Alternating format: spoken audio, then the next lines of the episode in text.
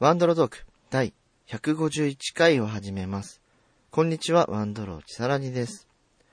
ということでですね、え今日は、まあ、6月が終わりまして7月に入りました。いや、マジで今年1年も半分終わっちゃったってことで、え、あと半分終わったら今年1年終わりってことですよ。誰でも分かってることを、えー丁寧に言うということでね。まあ、そんな感じで、えっ、と、1年のうちの半分が終わったということで、7月頭です。なので、まあ、6月に楽しんだ、えー体験型コンテンツなどの紹介もしていこうと思うんですが、えっ、と、6月、先月の間にいろいろこう、発表がありまして、えっ、と、7月にね、いろいろ遊べるものが増えたんですよ。で、前回、クズたちの宴については触れていると思うので、さらに2個ちゃんとした発表があったものをまず紹介したいと思うので、まあ、その後、体験型コンテンツおすすめ作品を紹介していく長丁場になってきますが、よろしくお願いいたします。でですね、まずは、えーっと、ミステリータウンの方かな。以前にもね、池袋ミステリータウンというのをご紹介したと思うんですが、そちらに、えーっと、ゲームがちゃんと発表されたので、えーちょっと突き詰めて紹介していきたいと思います。で、まずは池袋ミステリータウンについてなんですけれども、えーむとアトラクションって書いてますね。事件と書いて、ルビーアトラクション。えーっと、池袋ミステリータウン2023年夏オープン。江戸川乱歩作家デビュー100周年の今年、池袋の街がミステリーの聖地に。ねえ、やっぱ、ね、ミステリーといえば東京ミステリーサーカス TMC がある新宿みたいなところがあるので、まあそれと、えー対抗すべく、えー どうなんだろう。池袋ミステリータウンというのが生まれることになりました。でね、池袋に現存する旧江戸川乱歩邸の土蔵。通称幻影城がわずかに揺れた。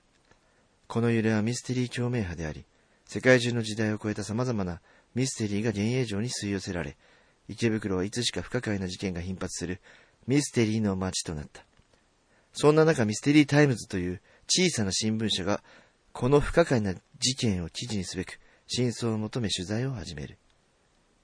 あなたは池袋で起こるミステリーの登場人物となり、事件に巻き込まれていくのだった。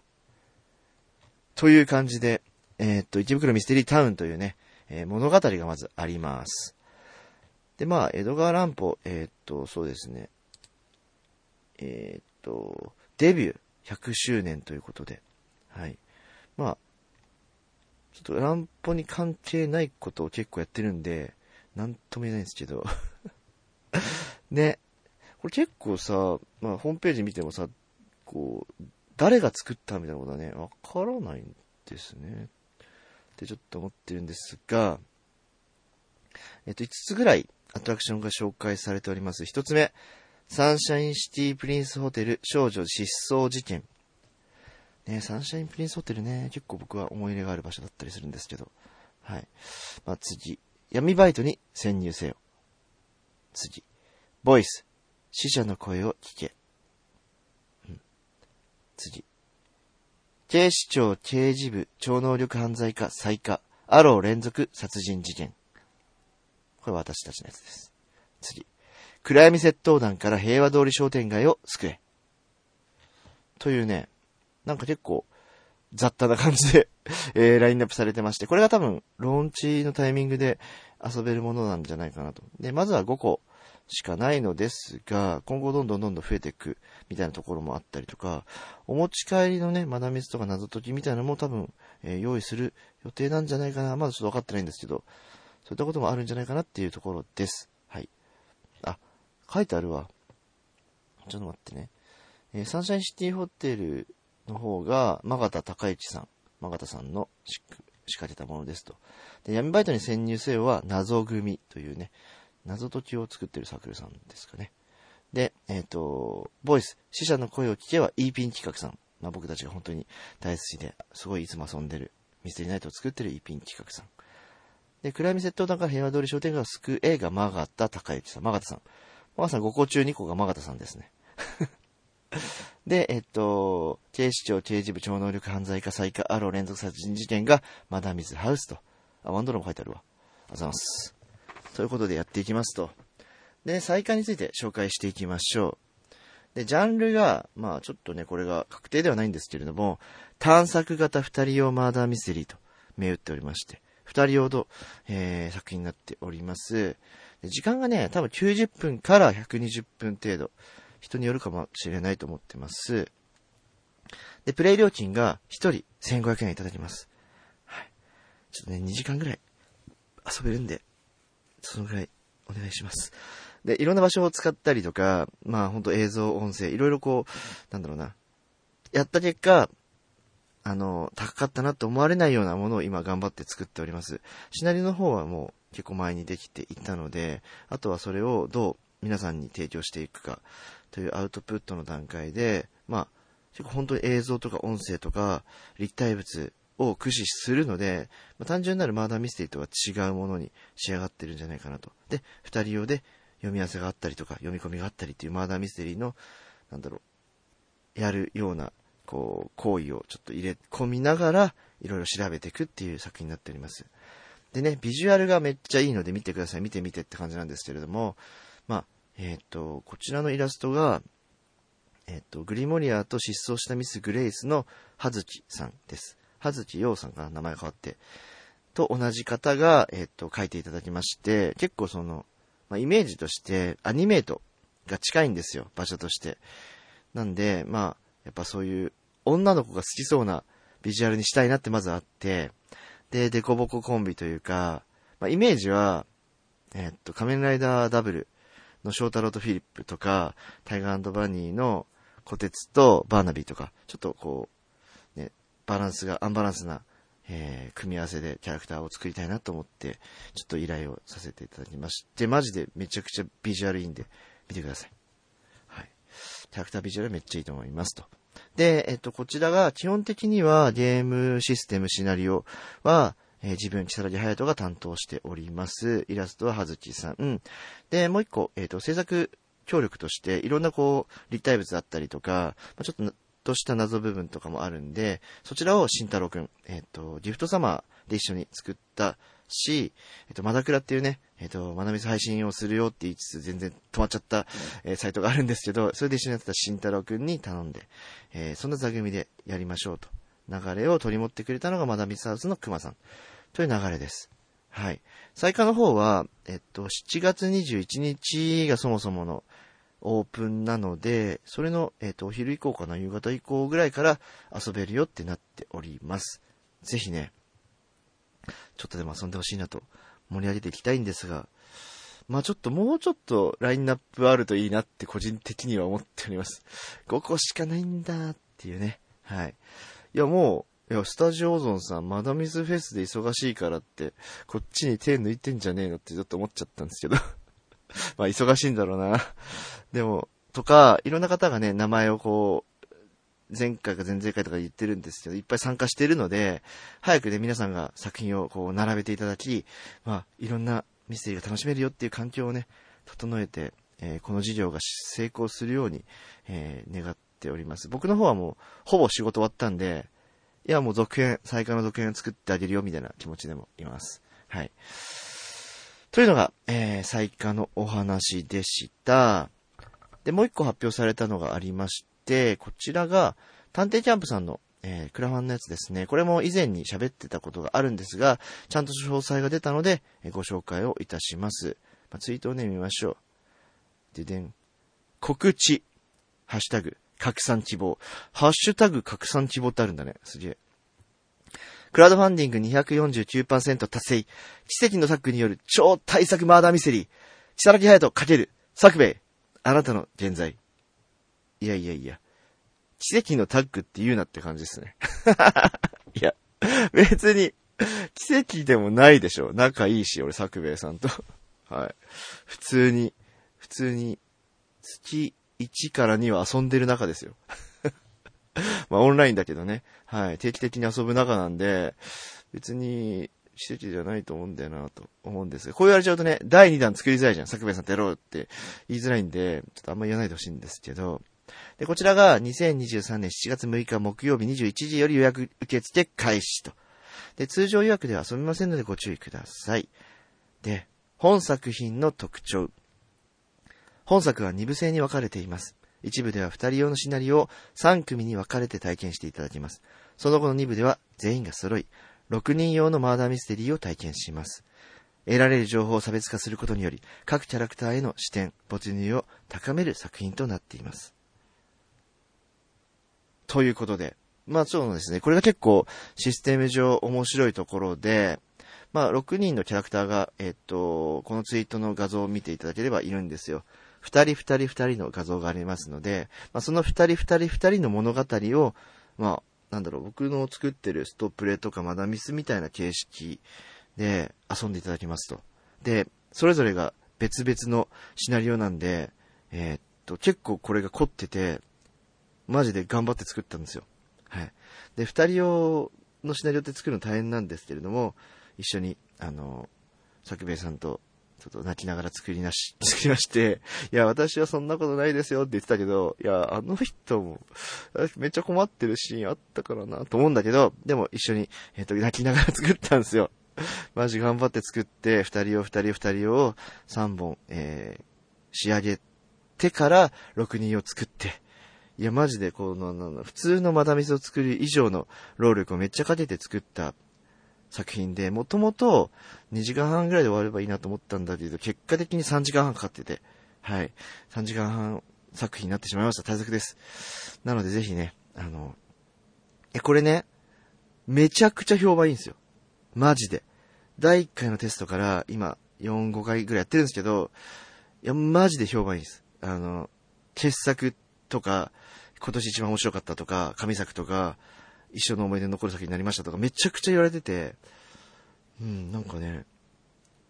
こんなに褒められたことないなぐらいの作品になっちゃってて、まあ自分の中でもその構造上面白いものはできたなと思っていて、で、作兵衛さんと一緒に筆を取って作っていく上で、どんどんどんどんクオリティが上がっていくのも感じてたんですよ。かといって、まあ、体現する、プレイすることはできないので、実際その、蓋を開けて、えっ、ー、と、テストした結果の感想反響がめちゃくちゃいいので、今までないぐらい評価を受けているテスト段階なんですけど、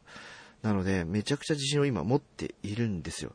なので、まあ、探偵キャブさんでしか遊べないっていう限定的ではあるんですけれども、マジでこのために、えっ、ー、と、地方から東京に来てほしいぐらい、えー、よくできたので、ぜひぜひ、あの、7月末以降に、こう、一般で遊べるようになるので、絶対遊んでほしい。で、イラスト見てくださいよ。キービジュアル。あなたの現在っていうこの赤いバッグに対して6人のキャラクターがこちらを見てて、罪の、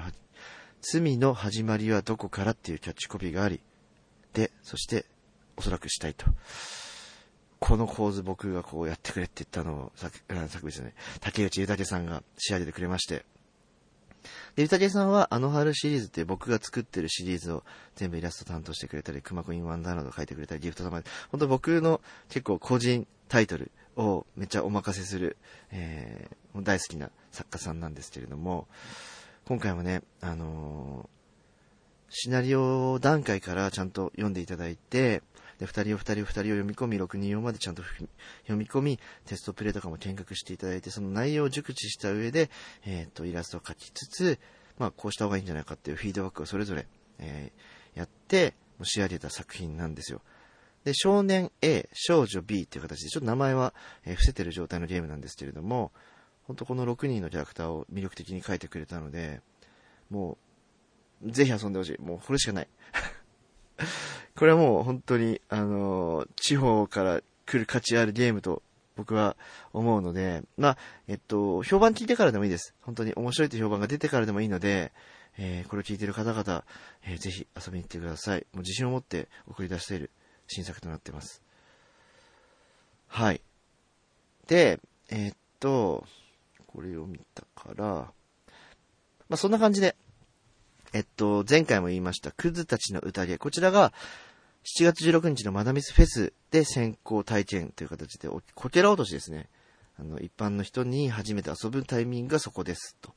で、そこから、まあ、全国展開するのか、まずはマダミスハウスだけでこう展開するのか、他のお店と提携して、展開してもらうかっていうのはちょっと今交渉中なので、えっ、ー、と、先行体験できない方はちょっとお待ちください。で、最下の方は池袋ミステリータウンというイベントですね。そちらで7月21日以降、常設で遊ぶことができます。なので、事前に予約をして2人用で遊んでいただければと思います。2人でね、他の謎解きをやったりとかもできると思うので、まあ、ちょうどいいんじゃないかなと個人的には思っております。で、最後は探偵キャンプさんのあなたの現在というゲームです。こちらの方が6人用で、えっと、予約が7月の29日以降を取れるようになるはずです。なので、まあ、えっと、二人二人二人なんでペアマダミスみたいな感じを受けるかもしれないんですけれども、必ずしもペアマダミスとはこちらは、えっと、お伝えしておりません。もちろん、二人仲いいペア同士で遊ぶのも全然おすすめですし、全然バラバラでその場でペアを組んで遊ぶのもおすすめです。で、二人用を普段遊んでる人がいるんであれば、二人用遊んでる同士で遊ぶのがおすすめではあります。っていうのが、えっと、探偵キャンプさんのあなたの現在。という3作品が、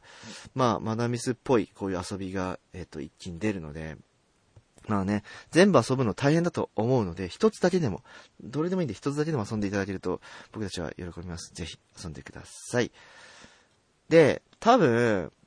それとは別に、めっちゃでかい企画が、多分7月中に出るんですよ。もう、なんか、告知なしで出ちゃうんで、それはその時にまたご紹介します。すげえことが起きてます。はい。っと待って、喉乾いた。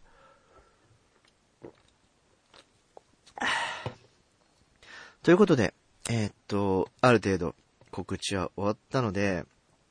続いては、なんだっけ、7月、7月に、違うわ、6月、6月に遊んだ作品について語るよっていう回ですね。何遊んだかなまあ、結局、意外と僕、だから7月のものがあるので、めちゃくちゃテストしてます。はい。あなたの現在をオンラインでもオフラインでもやってますし、最下を実地テストしたりとかもしてますし、まあ、クズもデータを作ったりしてるんで、結構そういうプレイ、遊ぶってことを、んそんなやってないんですよ。はい。なので、そう、GM 結構やってて、エンドロールは流れないの GM とか、ウェンディ大人になってとか、あと魔法少女は死んでいるとか、結構長期戦の、えっ、と、作品を GM やったりとかしておりまして、素直に遊んだのがちょっと少なくて、で、え、遊んだの遊んだのいくつかあるんですが、どれ紹介しようかな。えっとね、えっと、マスミの鏡っていうカタカナ全部でマスミの鏡っていうタイトル、こちら出てんのかなえっと、ペアマダペアマーダーミステリーと言われて遊んだんですが、まあ、あの、めちゃくちゃ変わってて、嫌いじゃないです。嫌いじゃないですけど、めちゃくちゃ変わってます。うん。面白かったけどな。出てんのかな。あとは、そうだ、他にもね、これ発表してない、えっ、と、8、9、10月ぐらいに出るやつのテストもしたりしてます。もうやべえな。あオペラ座からの脱出っていう、えっ、と、スクラップさんのリアル脱出ゲームは面白かったです。もうシンプルに、なんだろう。雰囲気とか世界観とかはちゃんとしているし、謎解きパート部分もなんかすっげえ苦手じゃないんですよ。苦手じゃないパターンの謎解きで、結構その記憶力とか、まあ、マダミス脳みたいのがあると解きやすいんじゃないかなと思うような、えー、作品でした。すごい僕は良、えー、かったですね。あと、時間旅行と7つの謎。えっ、と、こちらが、えっ、と、スクラップさんが新しく作った、朗読をしながら、え物語を進めていくみたいな作品で、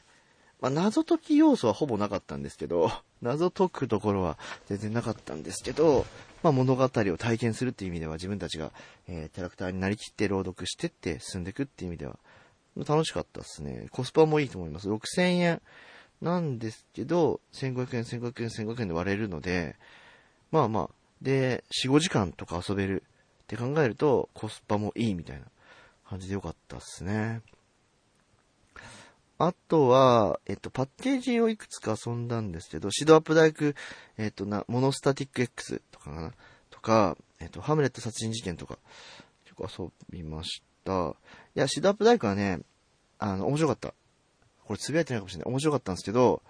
えっと、超個人的な、えー、主観で言うと、前作ですかね。えっと、キャッシュ、リーサルキャッシュの方が好きでした。ももちろんどちらも面白い前提で話しますが、まあ好みというか、うん、こっちのが好き、よくできてると思ったのはリーサルキャッシュ。なので、モンスターティック X は、まあ、毛色が違うので、まあ本当に、ビサで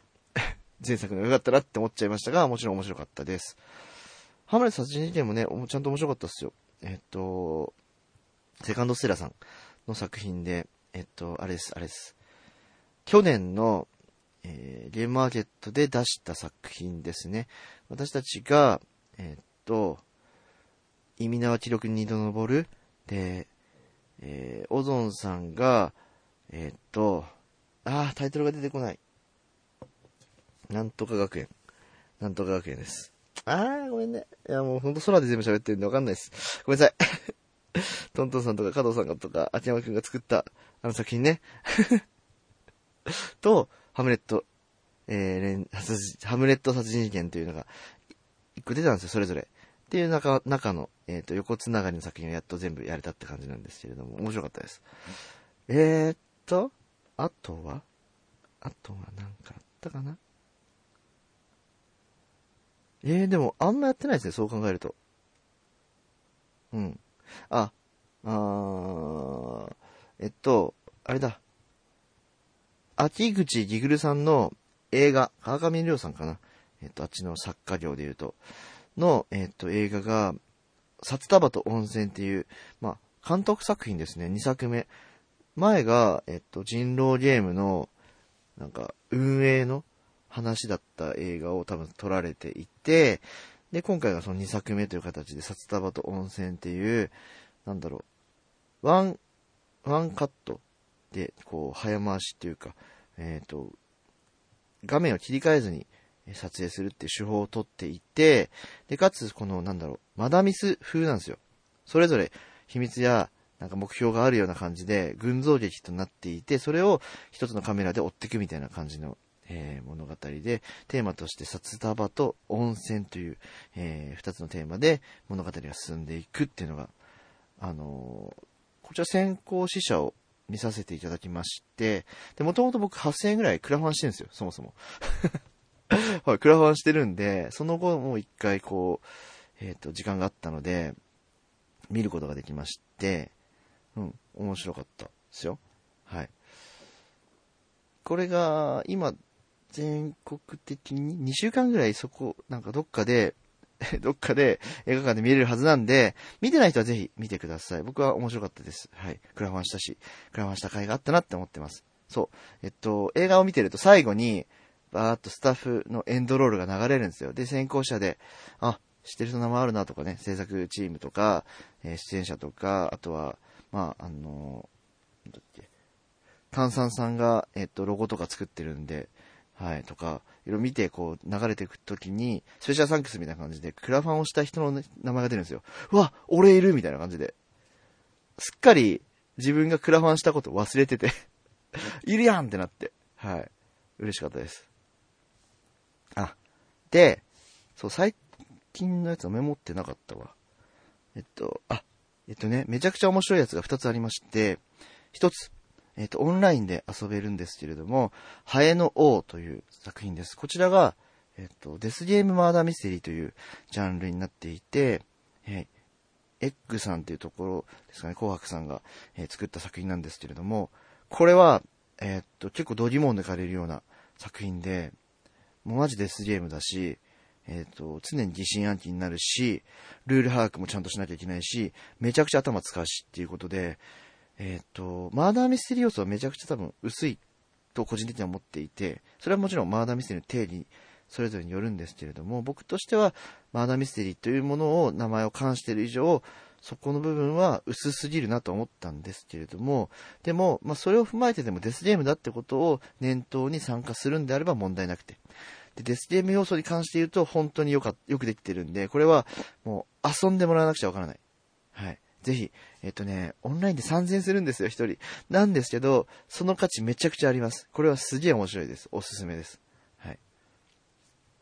で、もう一つ、えー、っと、今、渦とかブースでも無料で遊べるんですけれども、ヌルーガ、カタカナでヌルーガという作品が、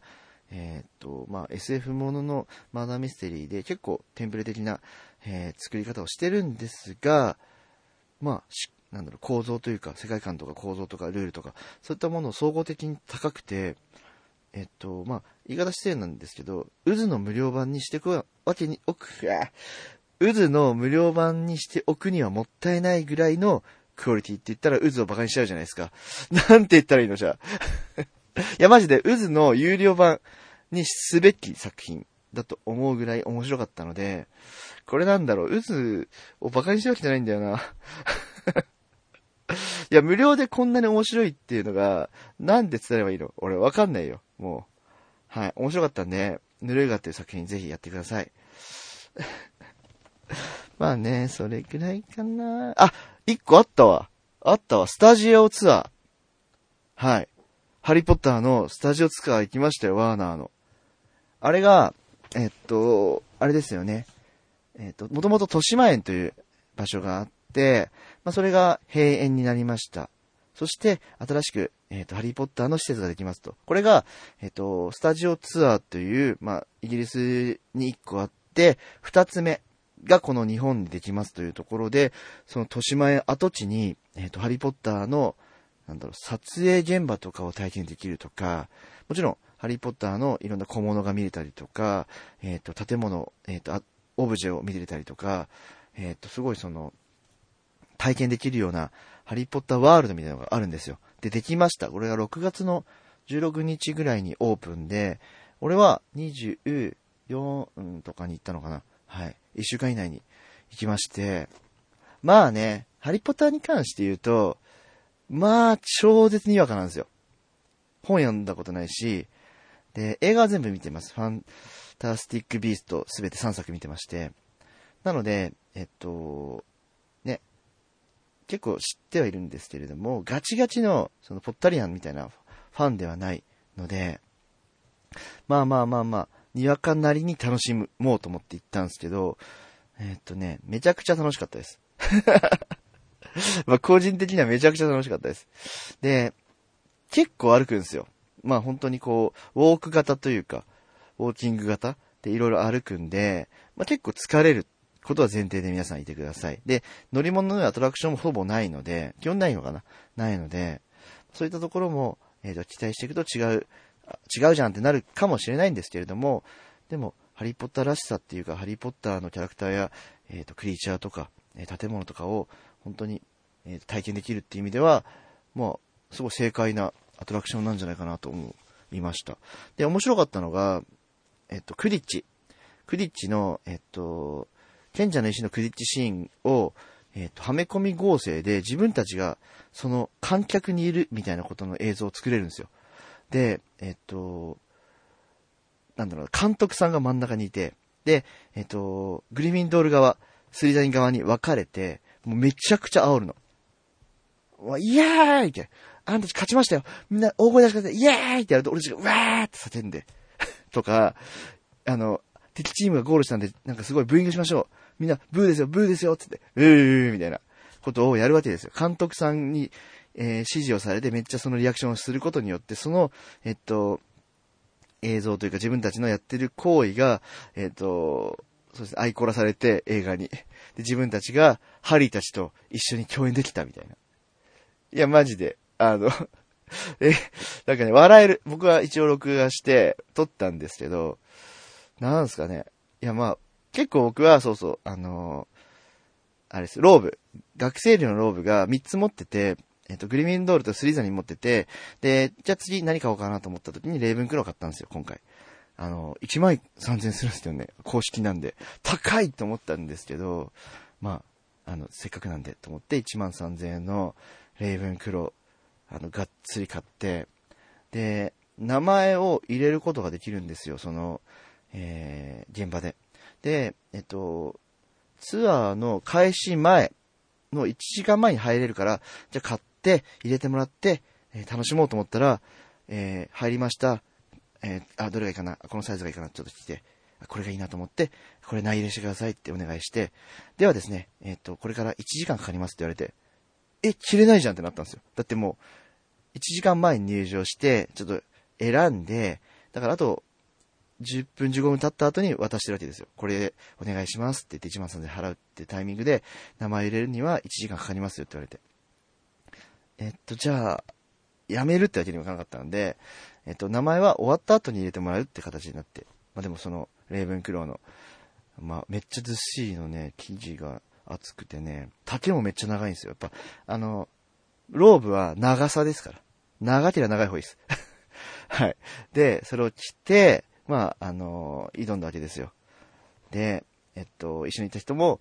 えー、ローブを着込んで、で、まあ、最前でわーってやってるわけですけど、まあもちろん全員が全員その学生寮のローブを着てるわけじゃないんですよ。だから、めちゃくちゃマグルなの。客席マグルだらけなの。生徒いないじゃんぐらいになってて。ちょっとそこね、あのー、揃えていきたいねと思った。みんなやっぱローブを着て、あの、応援するぞっていう感じにしたいなって個人的には思いました。これどうしようもないよね。あの、本当みんな並んだ順で行くので、普通にツアーに参加してる方々が行くと、それはそうなるわと思って。まあこれはしょうがない。でもなんか団体で行ったりしたら面白いことになるんじゃないかなとか、ちょっと思ったんですけど。そう。で、レイブンクローね、あのー、なんだっけ、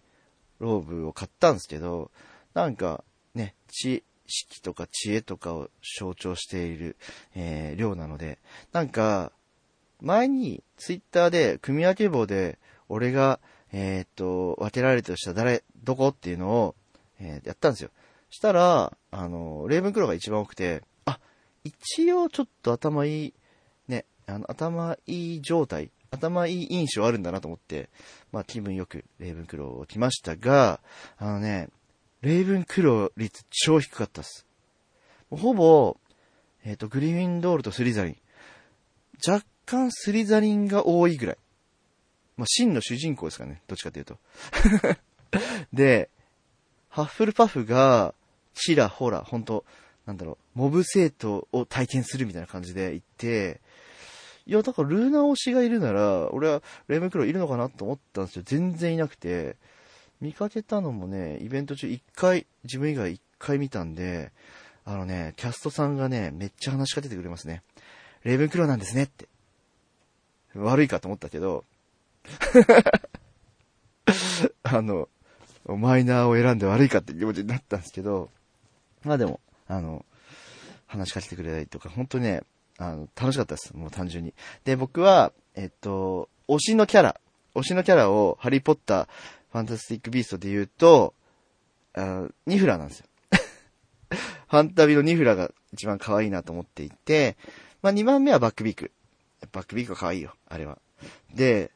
3番目、もともとジニーが好きだったんですけど、まあ、ルナーかな。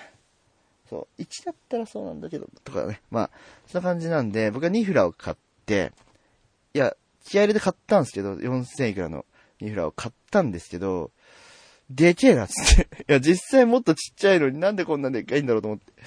でかいニフラを抱えてずっと遊んでました。でもほんとね、あの、また行きたいなとは思います。はい。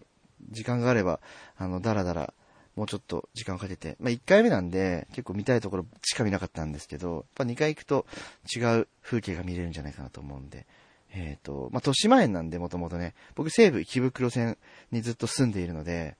まあ、あの、豊島園なんて庭みたいなもんなんで、はい。また行きたいと思います。ぜひ、あの、行ったことない方は、